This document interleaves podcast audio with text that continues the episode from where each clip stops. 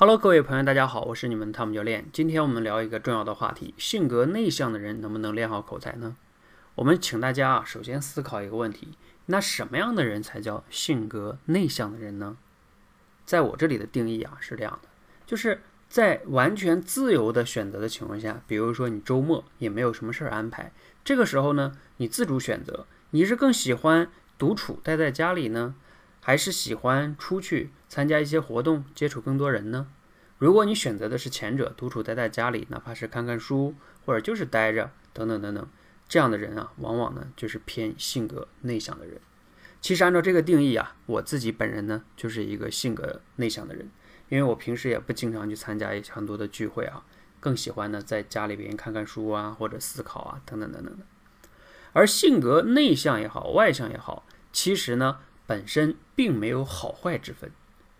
而区别在于什么呢？他们的能量的获取方式不同。外向者呢，他们的能量的获取方式啊，来源于外界的世界，比如说参加各种各样的社交活动啊。他们在人越多的地方，他们就越开心。然后每当参加完这样活动之后啊，他回去呢就非常的满足。我在生活中有这样的朋友哈，他们每当在聚会里边，他们就特别放得开，特别喜欢那种场合。而我自己就是相反的，我在那种很多人的聚会的时候呢，有时候我其实并不太喜欢那种场合，而我更喜欢的呢，我的能量哈，就是来源于内自己的内在世界，比如说去看书、思考等等等等等等的，好，包括甚至和一些好朋友就两个人啊，深度的交流，这可能是我非常喜欢的方式。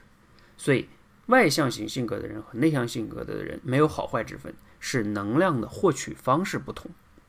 那我们现现在再回头来想想，我们前面对口才的定义哈，一个有思想的大脑在脱稿说对他人有帮助或者有启发的话的时候，对嘴的协调控制能力。那我们会发现啊，性格内向的人呢，因为他更关注于思考和思想嘛，所以有的时候啊，他们可能更容易变得有思想。你可以甚至在历史上去看一看，那些很多伟大的哲学家，可能很大一部分人。都是性格内向的人，因为他们天天不愿意参加很多活动嘛，自己在那儿思考啊、仰望星空啊，等等等等的哈。性格内向的人呢，有的时候也一般比较容易敏感，就是对他人哈的需求啊、感受啊会比较敏感，容易关注这些东西。所以往往呢，他在有思想，他的思想呢又能关注到他人的需求和感受，可能呢他的思想也能对他人说的话呢，就他说的话对他人也会有比较大的帮助跟启发。所以从这个意义上来说呢，那可能啊，内向的人在口才上还有优势呢。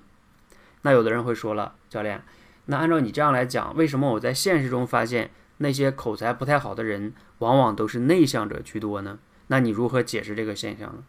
其实啊，这个问题的根源呢，是在于很多内向型的人呢，因为啊，他在更多的时候是选择独处嘛，他不参加很多的社交活动，那往往呢，他在人面前表达的机会就少，所以他的口脑协调能力被锻炼的就少。再加上呢，因为不讲不常接触人，往往呢心理素质也没有那么好。那这样的话呢，他就进入了一个恶性循环。什么恶性循环呀？口才越不好，说的越少，说的越少呢，那就越没有进步，然后就越说的少，等等等等，这就是恶性循环。因为就算你再有唱歌的天分，假如说你从来没有去唱过歌，那你也不可能。变得唱歌很好，所以有潜质的人呢，也需要多练习。尤其是像口脑协调能力，它是一项能力，能力就得要多练习嘛。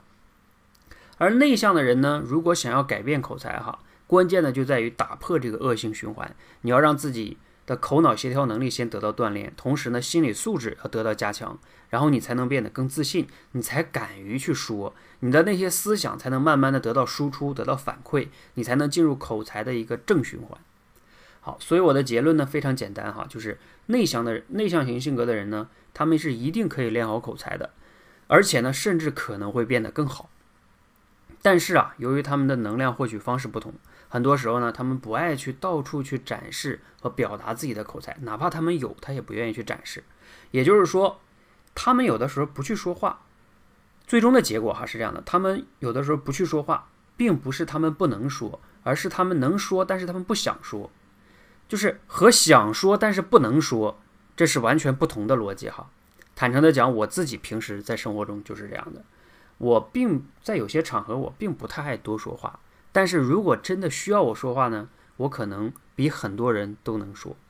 这个逻辑呢，希望大家搞清楚哈，就是你不想说，是因为你真的是不想说，而不是因为你不能说。不要拿性格内向来作为挡箭牌，这是非常非常重要的哈。所以练好能力，你可以拥有选择的自由，这是一个非常重要的。好，希望呢听完今天的节目，大家有所收获和启发哈。你可以在节目下方呢留言，分享你的收获、反思，包括你的疑问，我会跟大家交流哈。谢谢大家，谢谢。